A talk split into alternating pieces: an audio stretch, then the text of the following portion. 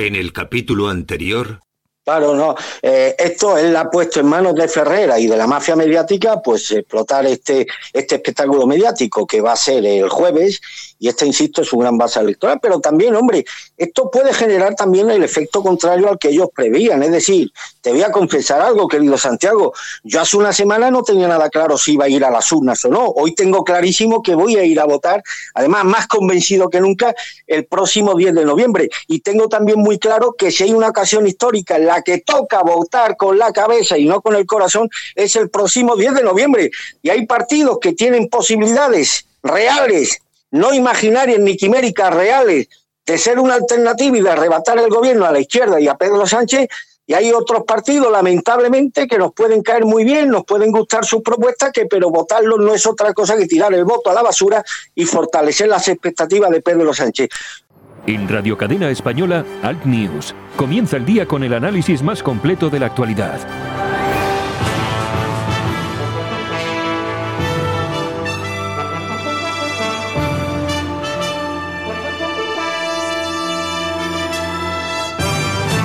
Bienvenidos, esto es Alt News, estamos en Radio Cadena Española. Buenos días.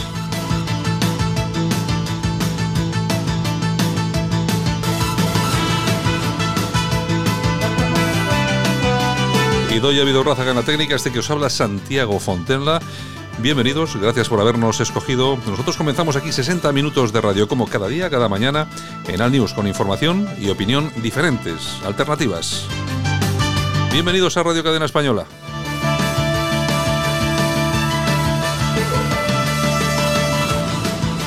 Las temperaturas, la más baja 3 graditos que va a haber en Teruel y la más alta son 25 grados los que van a tener en Santa Cruz de Tenerife.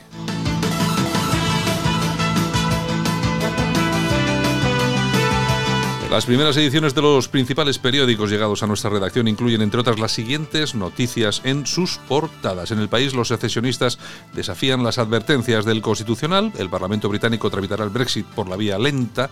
Las asesinadas por violencia machista ya superan las de todo 2018. La UE reprende a España por el déficit e insta a un ajuste de 6.600 millones. 47 fiscales de Estados Unidos se unen contra Facebook por monopolio.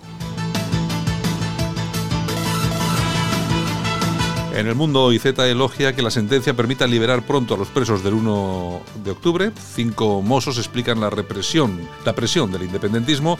Antes saludábamos a los policías, hoy nos abrazamos. Gonzalo, mil euros. Un apunte refleja la minuta que al parecer iba a cobrar el abogado de Puigdemont por blanquear dinero de Miñanco. Cordialidad en Japón, recelos sobre Cuba. El Parlamento impide que el Brexit culmine el 31 de octubre.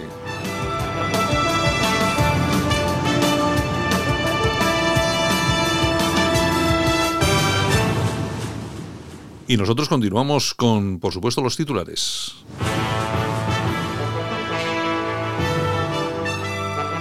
En ABC, crecidos ante los titubeos del gobierno. ERC, Junts per Cataluña y la CUP vuelven a desafiar al Tribunal Constitucional al pedir que el Parlamento repruebe a la monarquía, defienda el derecho de autodeterminación y reivindique la soberanía del pueblo de Cataluña para decidir su futuro.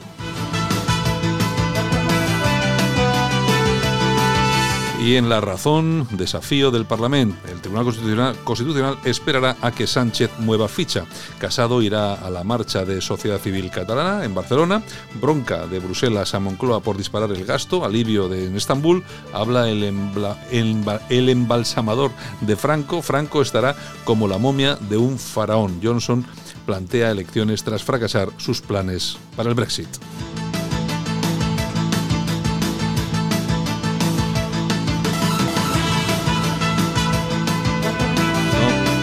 Nos esperan 60 minutos eh, por delante. Vamos a estar con nuestra compañera Yolanda Couceiro Morín, los titulares de la prensa de Internet. También vamos a ir con nuestro compañero Armando Robles, el director de alertadigital.com desde Málaga. Y también vamos a estar con Daro del Barrio desde Santander.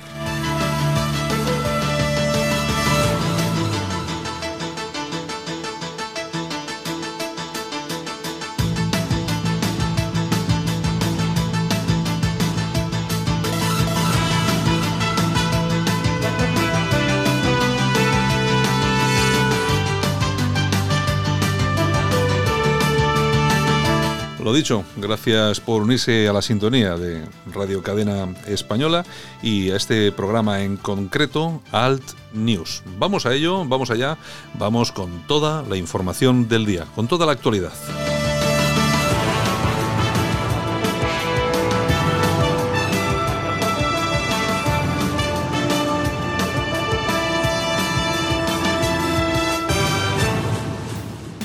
Escuchas Radio Cadena Española. Tiempo de noticias en Radio Cadena Española.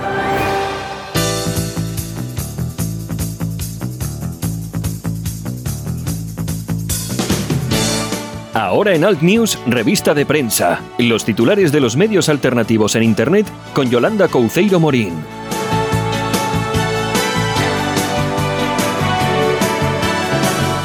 Doña Yolanda, buenos días. Buenos, buenos, buenos días. Esa soy yo. Sí, bueno, pues estamos.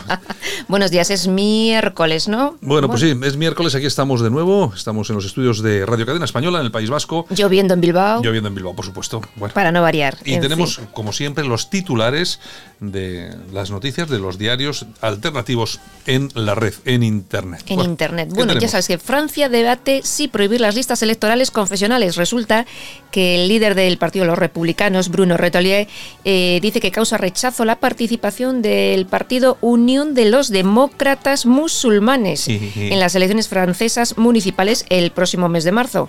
Y dice que algo así como el 30% de esos musulmanes en Francia consideran la Sharia por encima de las leyes republicanas. Claro, es que lo que siempre hemos comentado nosotros bueno, y no tampoco es que no nos hicieran mucho caso, eh, la verdad es que no nos hacían mucho caso, pero tú fíjate hasta dónde se extiende el problema, que ya son las propias autoridades, en este caso en Francia, pero bueno, esto se va a extender por toda Europa, eh, que ya están poniendo, pues eso, en, en, solfa todo este asunto, que es realmente problemático. De hecho, mira, estaba viendo en la razón que tienen en portada que Daesh habla español, amenaza a nuestro país cuatro, con cuatro vídeos en una semana.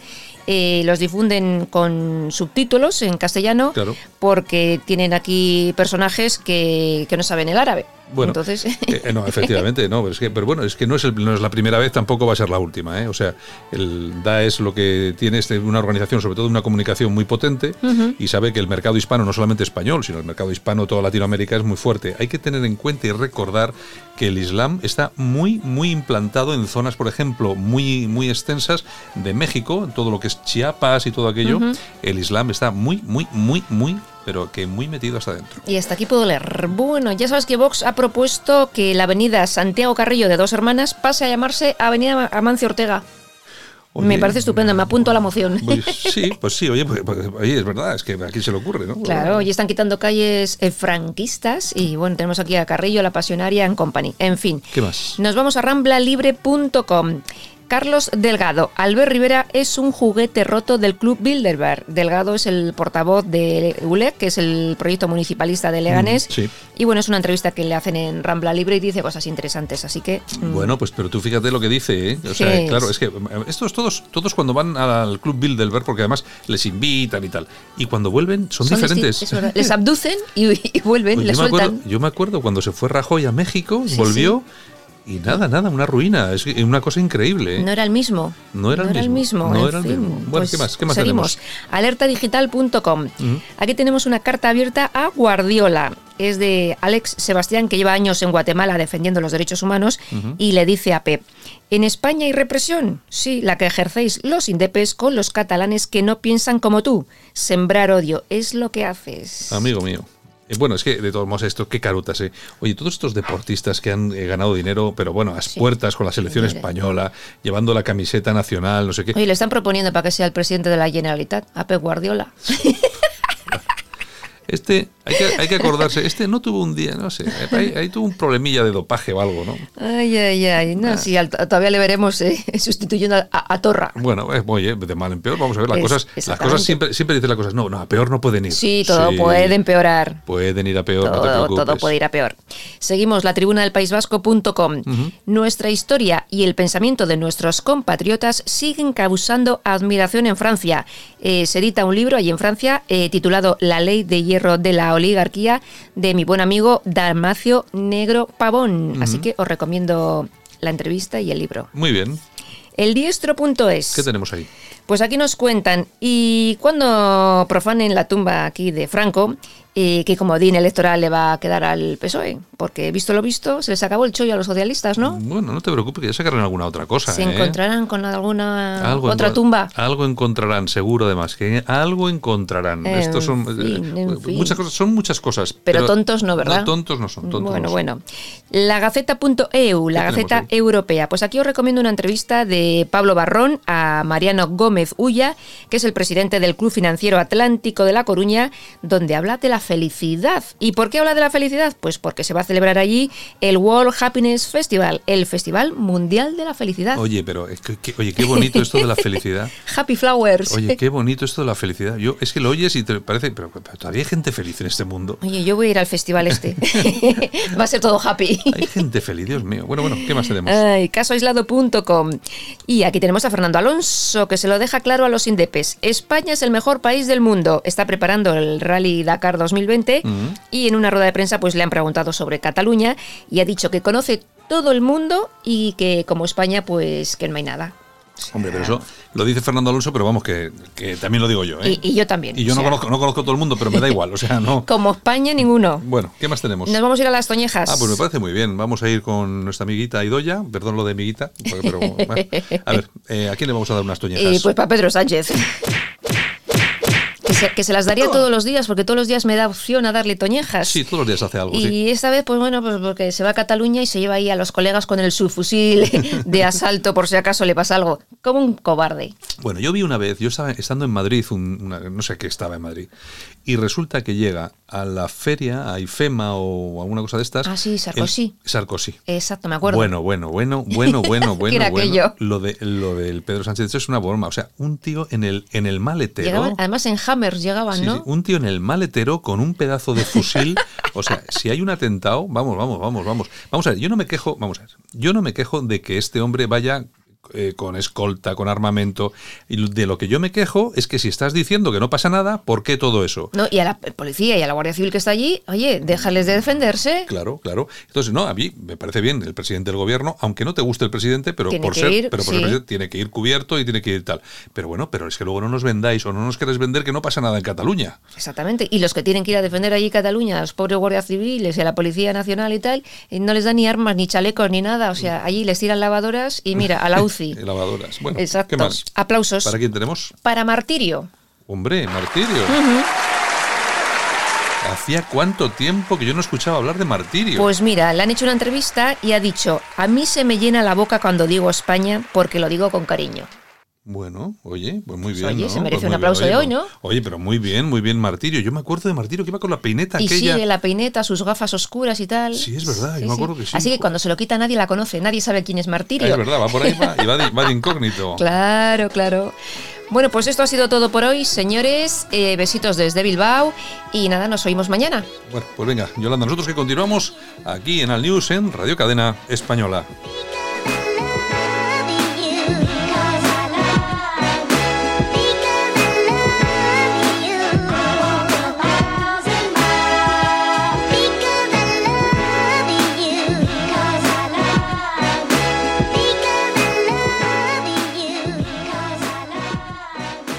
En Radio Cadena Española, Alt News. Comienza el día con el análisis más completo de la actualidad. En Alt News, La Ratonera, un espacio de análisis de la actualidad con Armando Robles y Santiago Fontenga. Críticos, ácidos, alternativos, otra lectura políticamente incorrecta de lo que sucede en España, Europa y el mundo, y no nos cuentan. Y como cada mañana nos vamos hasta Málaga. Ahí está nuestro amigo y compañero Armando Robles, director de alertadigital.com. Armando, buenos días. Buenos días, Santiago, ¿qué tal? Aquí estamos, peleando. Vamos a ver si, pas- si pasamos la semana. ¿Qué tal por Málaga? Los calores me dicen que están pasando, ¿no? Ha, ha remitido afortunadamente en los últimos días. Hombre, ya tenemos unas temperaturas más acorde con la estación del año en la que vivimos, Santiago. Ya por lo menos sale uno a la calle y puede respirar un poco. Algo es algo, algo es algo. Bueno, vamos, si te parece, esta mañana nos vamos a ir hasta Santander. Ahí tenemos a nuestro amigo Daro del barrio. Daro, buenos días. Muy buenos días, Santiago. Muy buenos días, Armando. Muy buenos días a todos los oyentes. Mientras estamos aquí con el primer café de la mañana, eh, miramos por la ventana y desde luego que nos está visitando el mal tiempo, la lluvia, el viento. Así que todos aquellos que se desplacen por la carretera, cuidadito al conducir. Bueno, esto, tú has visto nuestro amigo Daro, eh, Armando, que viene en Cantabria, saben hacer radio, ¿eh? Un espectáculo, un espectáculo.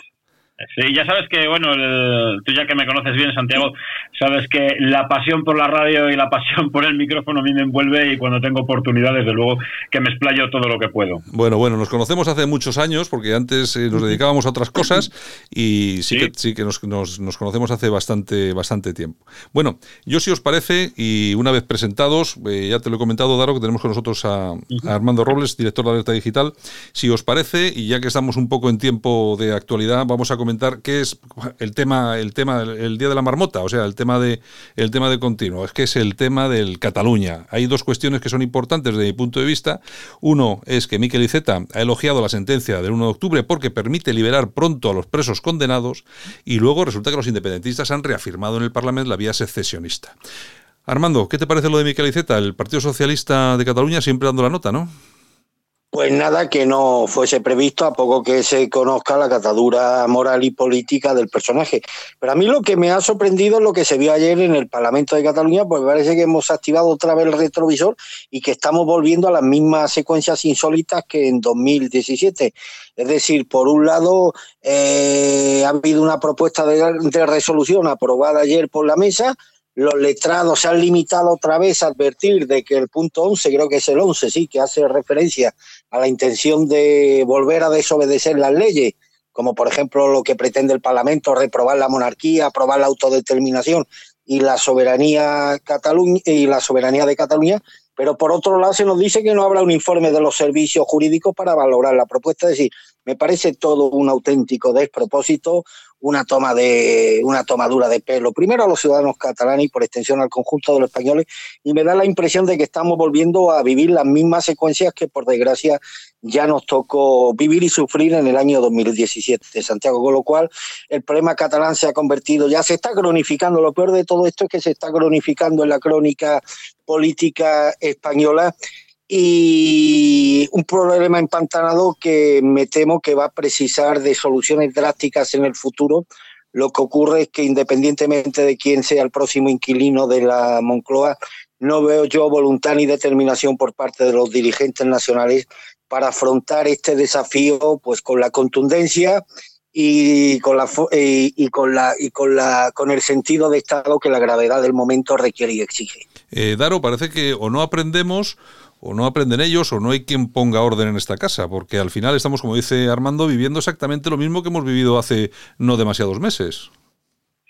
Esto eh, yo creo que ya viene ya muy atrás. Esto ya es una escuela de culebras resabiadas. Eh, quiero decir que a muchos eh, que ya conocemos la historia del Partido Socialista después de la transición, ya sabemos los, guiños que han hecho, los guiños que han sido de su propio interés eh, bueno, no, nos tenemos nada más que remontar un poquito, vamos a ir 30 años atrás, desde, la desde cuando empezó igual un poco más fuerte el independentismo vasco, eh, en plan radical, el Partido Socialista ha hecho siempre los guiños a la izquierda de Berchale.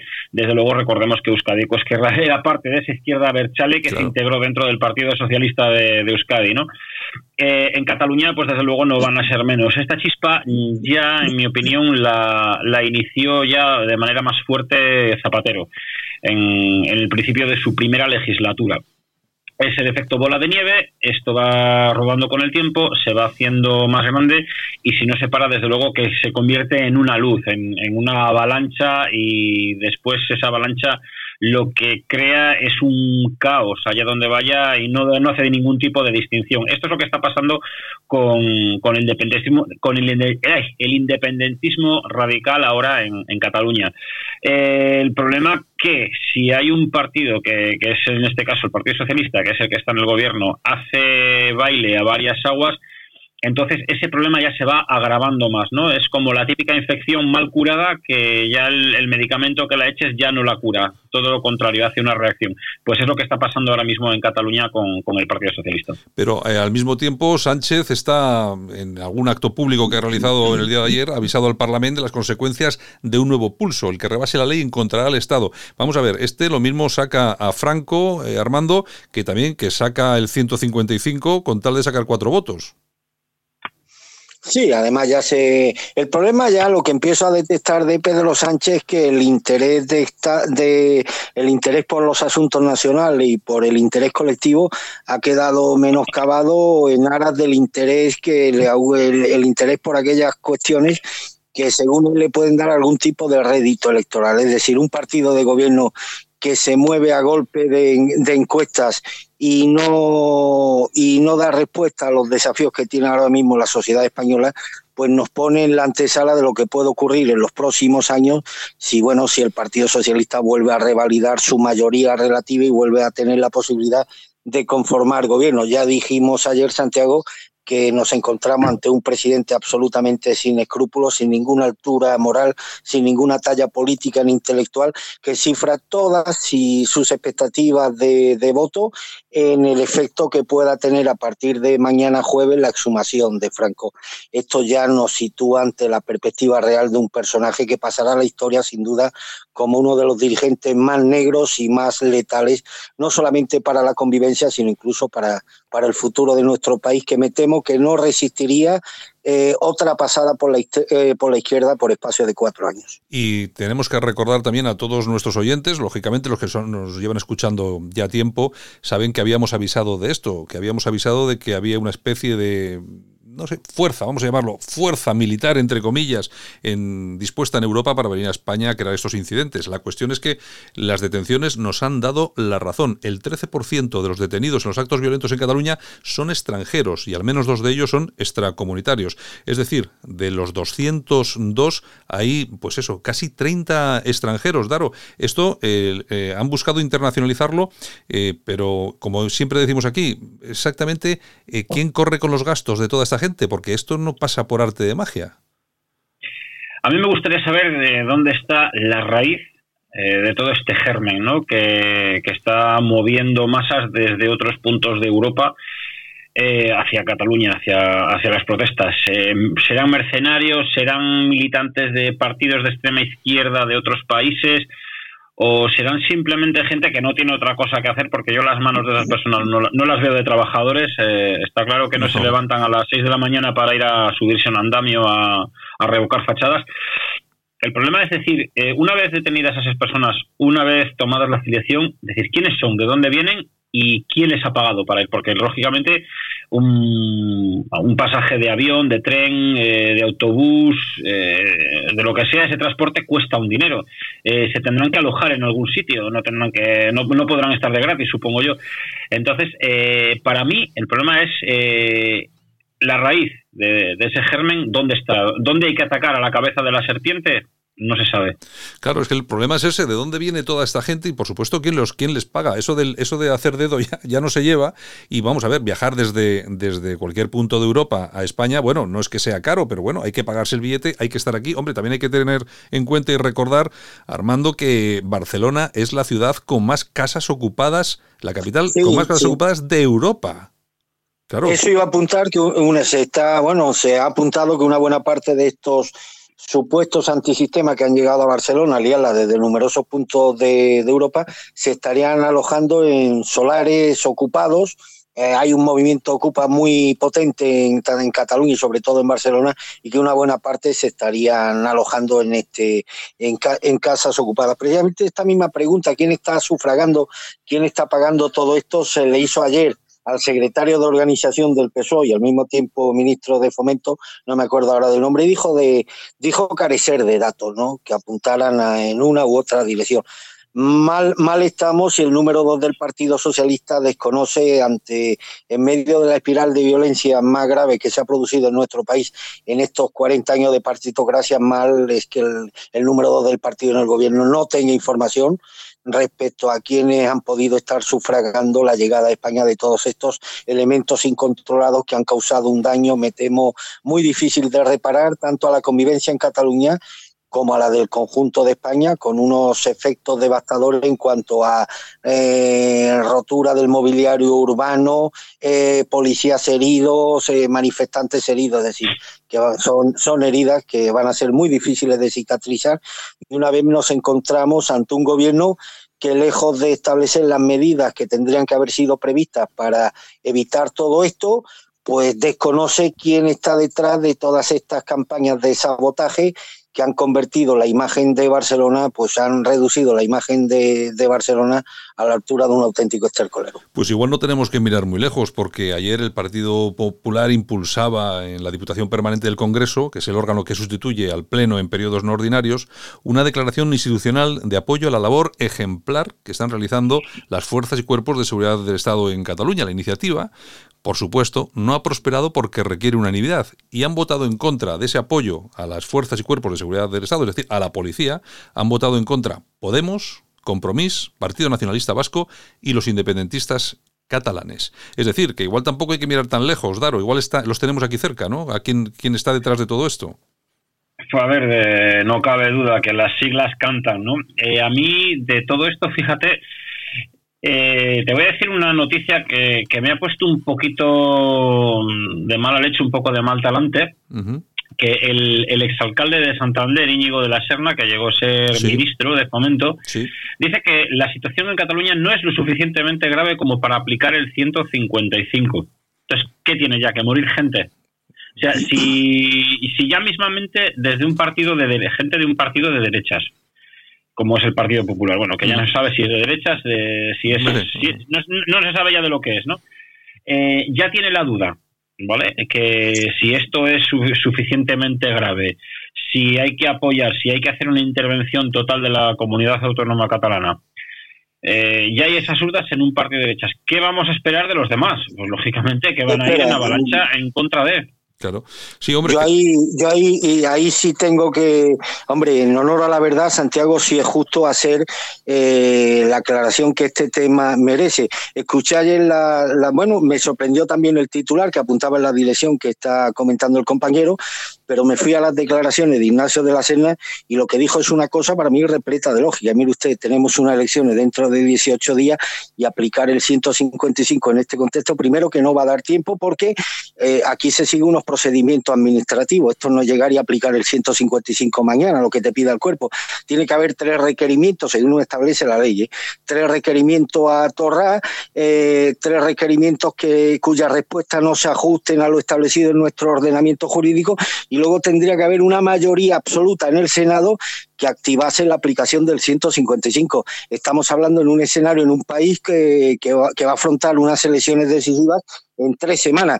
Dijo, el 155 no va a dar, no va a dar tiempo en tres semanas. Lo que sí sería urgente es activar estas medidas previstas en la Constitución que tengan como principal objetivo, ahora mismo el objetivo más inmediato es el cese del presidente de la Generalidad que lejos de proporcionarle a los catalanes la estabilidad y la paz y la tranquilidad que debiera un alto cargo institucional, lo que está precisamente es convirtiéndose en el principal pirómano contra la convivencia en Cataluña. Yo creo que estas declaraciones de, Íñigo de la Serna se ajustan bastante a la, a la, a la actitud razonable que cabe esperar de un político que huye de la demagogia y del populismo y que afronta una situación tal y como hay que quisiéramos muchos españoles que se pudiera aplicar el 155 en la situación de emergencia en la que vive la convivencia en Cataluña, pero me temo que los plazos serían absolutamente insuficientes de cara, de cara a la puesta en marcha de una medida que requiere primero tiempo que no tenemos, pues tenemos unas elecciones en tres semanas y unos procedimientos que no harían sino alargar este clima de inestabilidad y de zozobra que vive, que se vive ahora mismo en Cataluña. Lo más urgente es activar los mecanismos legales que pueden conducir a la destitución inmediata de Quintorra y ese debería de haber sido el objetivo primero del gobierno y de Pedro Sánchez. De todas formas, Armando, yo lo que no entiendo es que este PP, y es, que muchas veces es, imposible de entender, ¿por qué se mete en ese fregado? ¿Por qué tiene que, entrar en esas declaraciones que lo único que generan ahora mismo, como tú bien dices, a 15 días de las elecciones, eh, incertidumbre en muchísima gente e incluso algunos que puedan pensar, bueno, estos, estos señores en, qué, en dónde están? ¿Por qué? ¿Por qué se meten en estos líos? Pues bueno, pues porque hay dirigentes del PP que ya van a conseguir este hombre ya no va a revalidar su posición como ministro, ya no va a ser ministro en un hipotético futuro gobierno del PP y se convierten en versos libres que actúan a veces al socaire de su propia voluntad sin tener en cuenta los intereses electorales de, su partido y demás, ¿no? Pero en fin, son unas declaraciones que podía haberse evitado, en eso estoy completamente de acuerdo, pero en honor a la verdad tengo que decir que el contenido de lo que manifestó el ministro de la Sena no se ajusta, no se ajusta a la literalidad que han que aparece en algunos titulares donde parece que hay un rechazo del Partido Popular a la implantación del, ciento, del 155. Lo que ha dicho es algo tan lógico, es que tenemos tres semanas de aquí a las elecciones y es materialmente imposible poder activar este recurso que contempla la Constitución dentro de los plazos que establece la, propia ley porque eh, Daro, lo que tenéis ahí en, en, Santander es para echar de comer aparte. Tenéis también allá Revilla, eh, oh. que, que, yo creo que es el único apoyo, que, eh, pero apoyo real ahora mismo que tiene Pedro Sánchez, ¿no? Mira, Revilla eh, está ya, mm, bueno, siempre ha dado la imagen de ya pues de espectáculo, de querer llamar la atención, de ser el, centro de la fiesta, ¿no? Entonces lo que está pasando también con el tema de ser un satélite de, Pedro Sánchez es que él tiene que ser el palmero de, quien lleve la batuta. si por ejemplo en, cuando estaba Rajoy hubiera sido otro tipo de carisma, otro tipo de... Porque Rajoy, bueno, pues dentro de lo que era carismático no era, ¿no? Pero hubiera sido otro tipo de político, pues seguramente Revilla hubiera estado bailando el agua a, Mariano Rajoy. Eh, una cosa que sí que me gustaría comentar es que eh, ha habido sondeos, estudios en, anteriores eh, legislaturas en las que el sondeo recababa que los electores del Partido Regionalista de Cantabria eh, cuando votaban en las elecciones generales, eran electores del Partido Popular. que, es lo que quiero decir? Que claro, que, era realmente la, derecha, ¿no? Eh, digamos, en la época Aznar. Eh, recordemos también que el Partido Regionalista de Cantabria gobernó en coalición eh, con el Partido Popular eh, gobernó, gobernaron Cantabria durante, no sé si fueron dos o tres legislaturas, ¿no? Entonces, ¿qué pasa? Pues bueno, este, este agua me moja, este agua me interesa. Eh, es lo que hacía el, señor Revilla, pues cambiar de, de lado a lado según le iba interesando. Ahora resulta pues que un señor como ha sido eh, Miguel Ángel Revilla Roy, que ha sido del sindicato vertical franquista. Ahora está simpatizando con el Partido Socialista y cuando ha venido aquí Pablo Iglesias a hacer un mitin, pues el señor Revilla también se descolifloraba. O sea, era algo totalmente patético, ¿no? Decir, bueno, ¿dónde está también tu, tu imagen seria, tu imagen recia que es de un presidente de comunidad? No, es decir, de plató en plató de televisión, haciéndose notar, sí, diciendo la palabra Cantabria muchísimo, pero lo que no dice tampoco es la deuda que tiene Cantabria en estos momentos y los intereses de esa deuda que se están pagando el día, que son millonarios. Eso sí que no interesa, no interesa decirlo.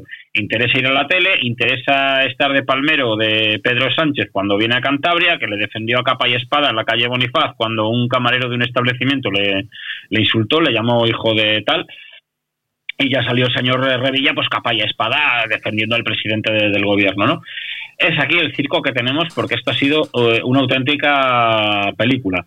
Se nos prometió bueno, que pues Cantabria ha tenido más de un presidente pintoresco. Me quiero acordar de aquel Ormachea, supongo que te acordarás de él y demás, el que compró una vaca por 60 millones de pesetas y con esto quería renovar la cabaña, la cabaña vacuna de Cantabria. Además, un personaje pintoresco, fue eficaz en algunas cosas, pero oye, respecto a Revilla, el otro día lo escuché en una entrevista en la sexta y oye, el tío no se andaba por la rama, dijo, mire usted, y ante un hipotético, un posible gobierno del PP, ¿usted lo apoyaría? Dice, si nos ponen el tren para Cantabria, sin ningún problema. Sí lo dijo, ¿eh? Nos ponen el AVE para Cantabria.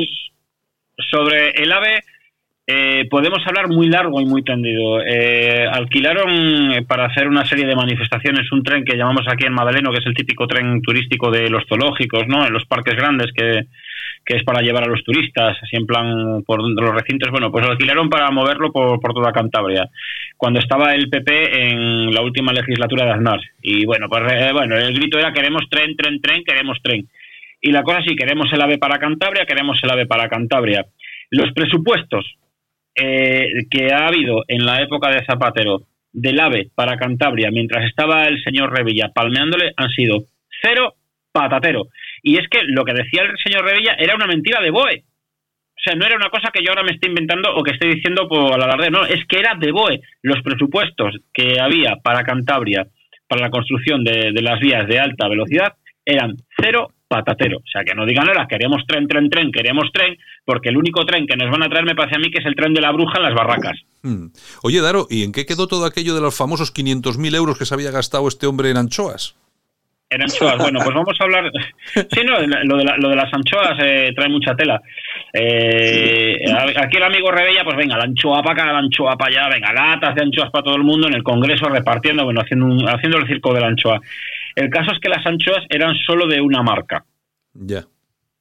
¿Vale? De una marca, pues de, un amiguete de él. Claro. Eh, aquí la polémica, pues las anchoas Lolín de Castro. Eso se ha salido en, Lo puedo decir porque ha salido en prensa. Sí, sí, sí. Entonces, eh, como es un Voz Populi, no, no me puedo, no me corto un pelo. Es las anchoas Lolín. Son los amiguetes, los sobaos de lo mismo.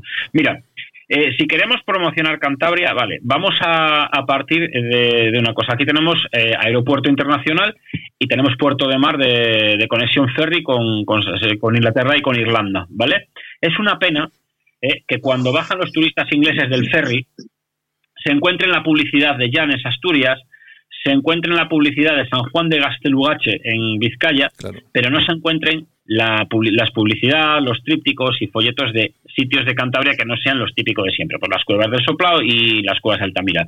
Aquí también existe el Valle de Cabo Hérniga, existe la Reserva del Saja, Bárcena Mayor, Los Tojos, eh, Carmona, Puente Nansa, Polaciones, que es el pueblo de, Revilla, ¿no? el, Alto Nansa, eh, y la carretera que lleva a los picos de Europa, que es paradisíaco totalmente. O sea, que es un, son unas zonas eh, que yo os recomiendo pues para conocer si tenéis un plan de fin de semana, porque son unas pasadas.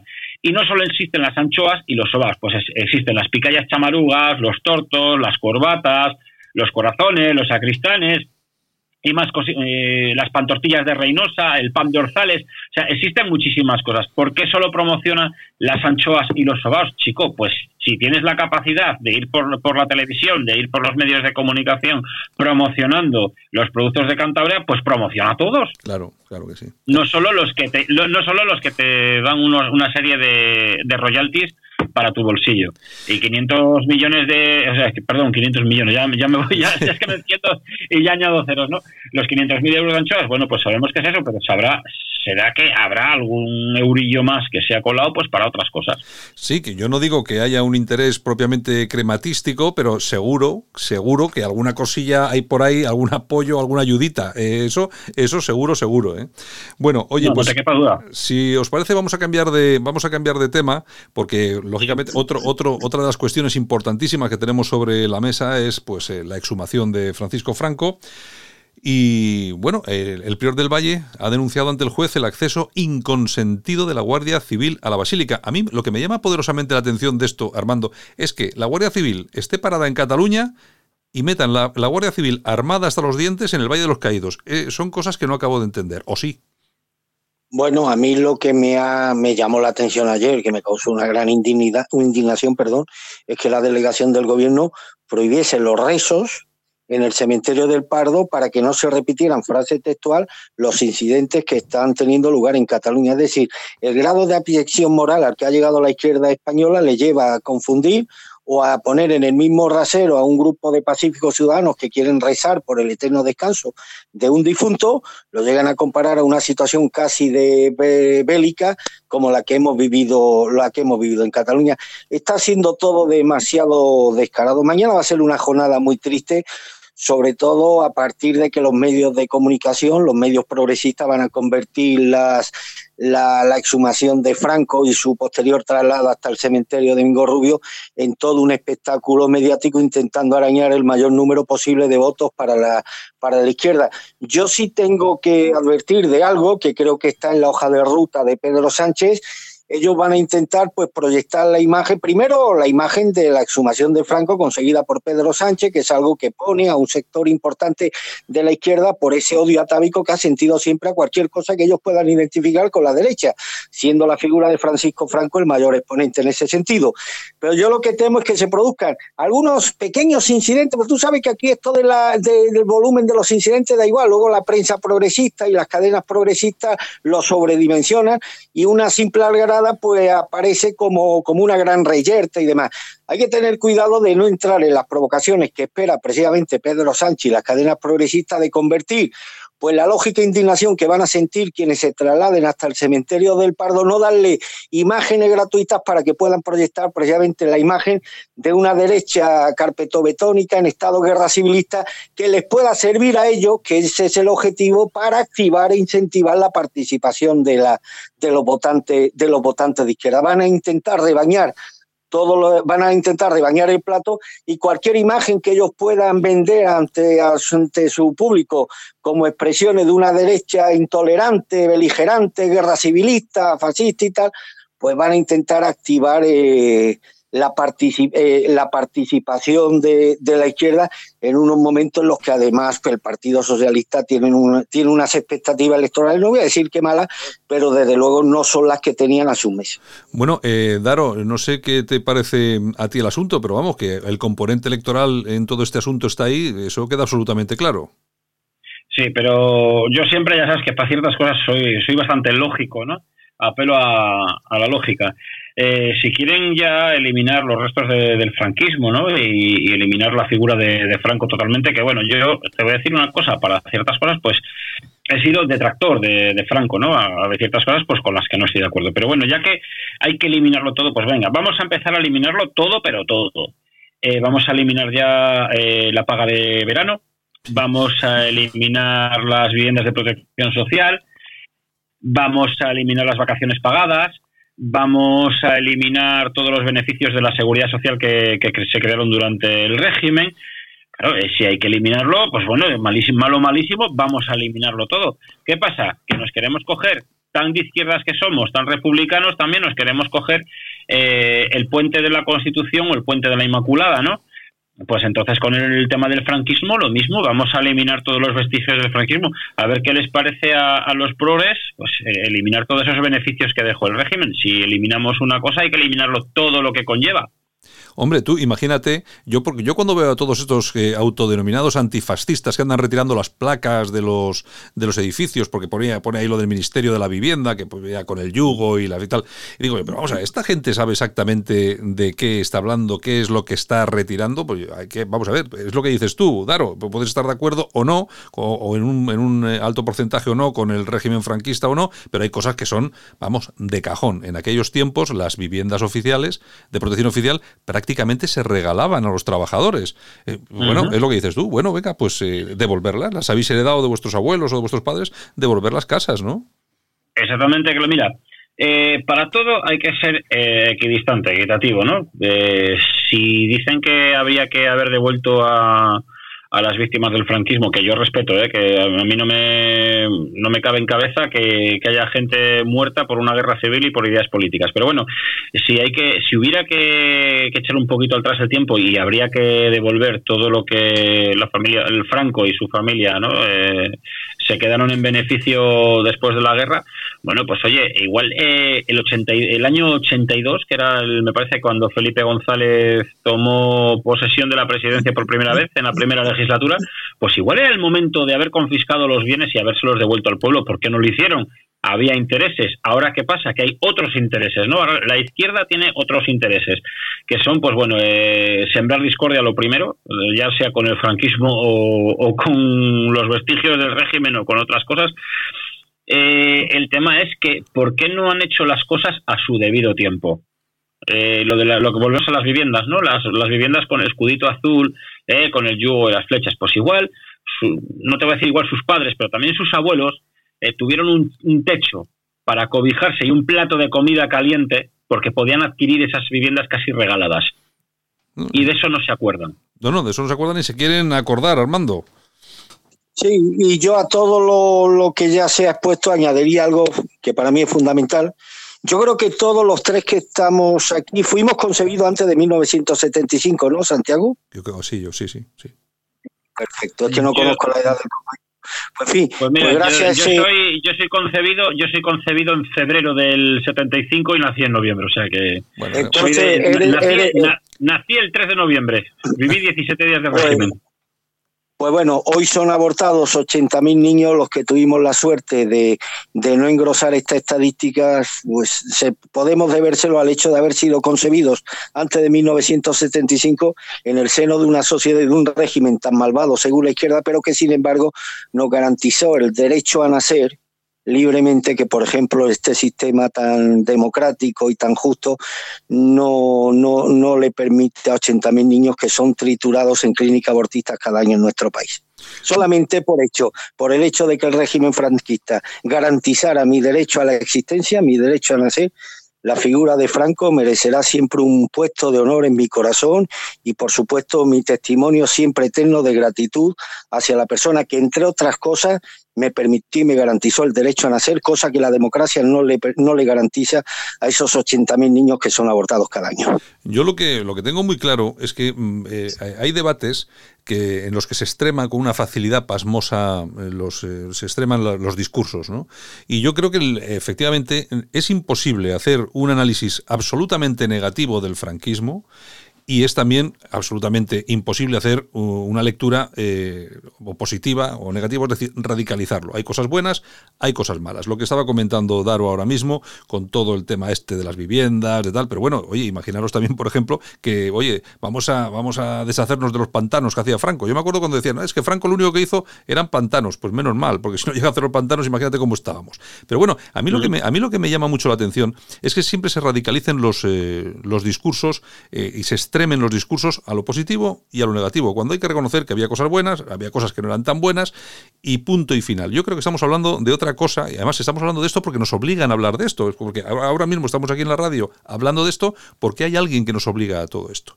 Y lo que digo yo es, al final, con lo sencillo, vamos a ver, al Valle de los Caídos, Armando, al Valle de los Caídos no iba nadie hace tres meses. Está claro. No iba claro. nadie. La gente, los, los que les gustaba Franco, los nostálgicos, como los queramos llevar y llamar, eh, pues se tenían en su casa, me imagino que tendrían una fotito o yo qué sé, y pero no iban al Valle de los Caídos. Resulta que ahora hay colas todos los días y ahora tienen que coger, como este tipo, y ha cogido dos Super Puma, ¿eh? del ala aérea para, eh, por si acaso se estropea uno, para llevarse el, el ataúd de, Francisco Franco. Es decir, vamos a ver, aquí esto es todo un montaje y, nos, y nos, obligan a tomar unas posiciones eh, en este debate siempre extremas a, la que yo me niego a entrar. Yo me niego a entrar en este debate, en, ese, en, ese, en esa pelea constante, que mis familiares estaban en, en las cunetas y tal. Vamos a ver, yo lo digo siempre, es que mis abuelos, a mis abuelos lo cogieron en, una, en, una, en, el, paredón de una iglesia y lo fusilaron y eran, eran eran, nacionales. Yo no estoy todo el día recordando en este programa de radio, oye, que es que mis abuelos dónde están, es que los fusilaron. Pero coño, es que ha pasado ya el tiempo. Yo también doy la razón a Daro que efectivamente, si hay un señor que está en una cuneta, pues hay que recuperar su cadáver. Pues claro que sí. Pero una cosa es recuperar el cadáver y otra cosa es hacer política con los cadáveres. Eh, Daro, ¿qué es lo que se está haciendo sí. aquí?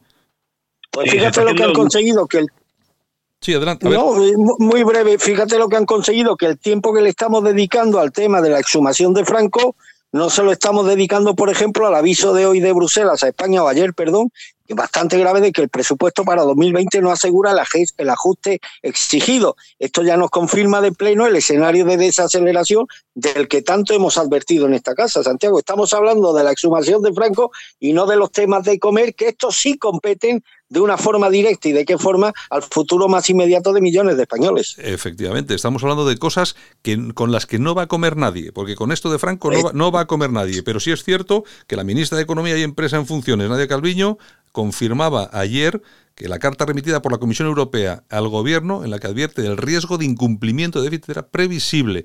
Es decir, que eso sí que son cosas del comer. Eso sí creo que es bastante más importante que no ponerse a sacar cadáveres del Valle de los Caídos o de donde sea. Mira lo que ha apuntado esta tarde, ayer por la tarde, Santiago. Eh, mm, fíjate que estamos hablando del Valle de los Caídos y no del hecho de que el gobierno de Sánchez ha sido incapaz de coger la rienda de una economía que acumula la mayor deuda pública de su historia, ¿eh? Eh, de hecho, bueno, eh, y lo único que plantea el gobierno es, es el mayor hachazo fiscal de la historia si gana las elecciones, que sería cinco veces el, de Rajoy, y cuyas primeras consecuencias pues están en, eh, van a estar, están a la vista ya de cualquiera que le interese y le preocupe las cuestiones de comer. Destrucción récord de empleo y afiliación a la seguridad social en agosto, la mayor desde hace 10 años, y que al igual que la de entonces no es coyuntural, sino el comienzo de una nueva crisis. Y además estamos viendo el desplome de la bolsa y lo que te rondaré Morena. Y un dato del que no se está hablando precisamente porque el tema de Franco lo está opacado todo, es que los inversores han sacado ya más de 60 mil millones, Santiago, y no debido a las crisis externas que afectan a muy poco, sino al temor real que está suscitando un gobierno caótico como el de Pedro Sánchez, donde la descoordinación es total y el sectarismo absoluto. Fíjate qué temas más importantes para precisamente hablar de ellos en plena pre-campaña, pero todo está siendo focalizado por Cataluña y por la exhumación de Franco. Yo espero que los dirigentes de la derecha, del PP, de Vox y de Ciudadanos, pues no olviden que las cuestiones económicas son uno de los puntos flacos del gobierno de Pedro Sánchez y sería un error enorme, un error de cálculo enorme, centrar todo, focalizar la campaña en los temas que más puede convenir a la estrategia del gobierno. Bueno, pues yo, si os parece, vamos a ir despidiendo. Pero antes tengo que preguntarte, Armando, en la portada de Alerta Digital, ¿qué lleváis hoy? Pues te lo digo, te lo digo ahora mismo. Es un artículo de Laureano, de Laureano Benítez dedicado precisamente a la figura excelsa y nunca bien ponderada de Arturo Pérez Reverte. Se titula Las empanadillas de Arturo y el piolet de Trotsky. Se refiere que yo no lo sabía, o sea, yo no seguí esa entrevista, a una entrevista que le hicieron a, Arturo Pérez Reverte en la sexta, en el programa del sábado por la noche, se le hizo un tal Iñaki López, y entonces le preguntó acerca de su opinión sobre la exhumación de Franco. Respuesta de Arturo Pérez Reverte, Santiago, que lo piquen y con la mojama hagan empanadillas de carne, me da exactamente lo mismo, me importa un carajo. Bueno, es que el reverte. Entonces, el, el bueno de Laureano le saca punta y yo aprovecho al final del artículo para reproducir el artículo de Marras, ¿te acuerdas? Sobre la anécdota que me tocó vivir con Arturo Pérez Reverte en Melilla, gracias a la cual, o a pesar de la cual, recibí la única hostia que a mí ha tenido nadie valor de, de, dar, de darme en mi, en mi, ya larga existencia, Santiago. Bueno, sepárate un poquitín del, teléfono, que, te oigo. últimamente, no sé, estás ahí un poco exaltado, creo yo, con esto de la campaña electoral, Armando. Bueno, oye, pues nada, si os parece, acabamos ya. Entonces, muchas gracias a Daro del Barrio desde Santander, a nuestro buen amigo, que espero que no sea esta la última vez que estás aquí con nosotros. Pues también agradeceros este huequito que me habéis hecho aquí en, este programa, esta, esta maravilla, porque la radio, la verdad, que tiene un empuje, una magia que no tiene ningún otro medio de comunicación. Desde luego, espero yo también contar con, un sitio aquí en más ocasiones, porque tenemos muchos, muchos, muchos temas de los que hablar eh, y, y tendremos mucho que contar. Yo ahora, pues mira, voy a hacer eh, un guiño aquí a Armando y voy a estar viendo la, portada del Arta Digital para, para empaparme un poquito más las noticias que seguramente sea a raíz de, cosas que más que comentemos más adelante en, este programa. Así que yo encantado de, estar aquí con vosotros y, poder eh, explayarme un poquito a través de las ondas de radio y también, bueno, que de la, de la magia de Internet que hace a través de las, de las redes sociales y demás, que, llegue la radio a, más oyentes. Está claro. Bueno, Armando, también un abrazo muy fuerte para ti. Mañana regresamos. Un abrazo, Santiago. Venga, hasta luego. En Alt News, La Ratonera, un espacio de análisis de la actualidad con Armando Robles y Santiago Fontenga. Críticos, ácidos, alternativos, otra lectura políticamente incorrecta de lo que sucede en España, Europa y el mundo, y no nos cuentan. En Radio Cadena Española, Alt News. Comienza el día con el análisis más completo de la actualidad.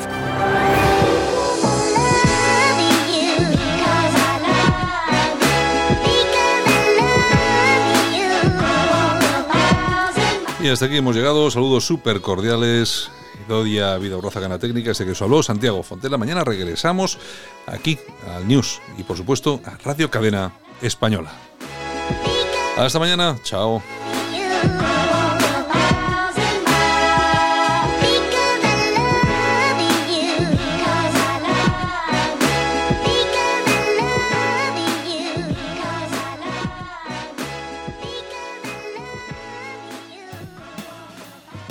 Escucha la mejor música alternativa en Radio Cadena Española. Jazz, smooth jazz, soulful, adult house. 24 horas diarias de la mejor música y la mejor información independiente.